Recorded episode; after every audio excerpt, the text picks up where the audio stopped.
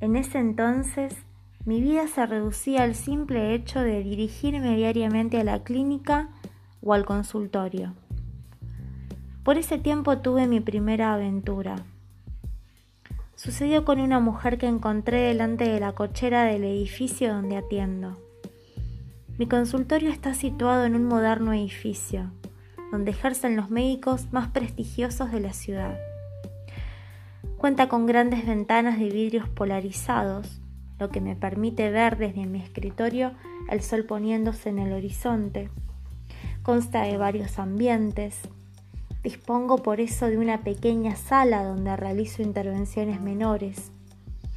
Como es habitual, aquel día me quedé en el consultorio hasta las 8 de la noche.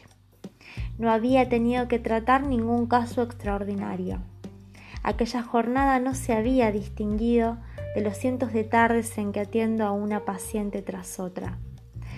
Recuerdo haber estado frente a dos mujeres embarazadas, a una que necesitaba el cambio de la T de cobre y a tres que me visitaron para un examen general. Me estaba dirigiendo a recoger mi auto cuando vi a la mujer de pie al lado de un poste de alumbrado público. No pensé en nada cuando me le acerqué. La saludé con miedo. Me dijo para irnos por allí.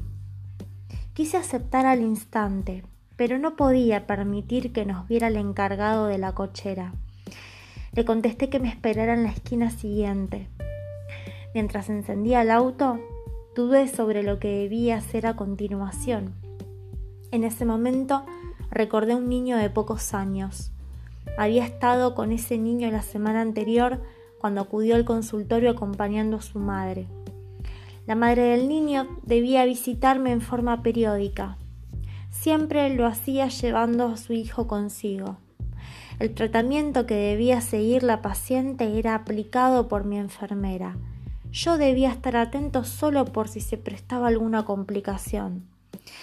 Aquella vez el niño se sentó como de costumbre, en el sofá de cuero negro que tengo colocado entre la sala de espera y el consultorio. Mientras la enfermera preparaba a la madre, tomé asiento a su lado. El tratamiento debía durar por lo menos una hora. El niño lo sabía.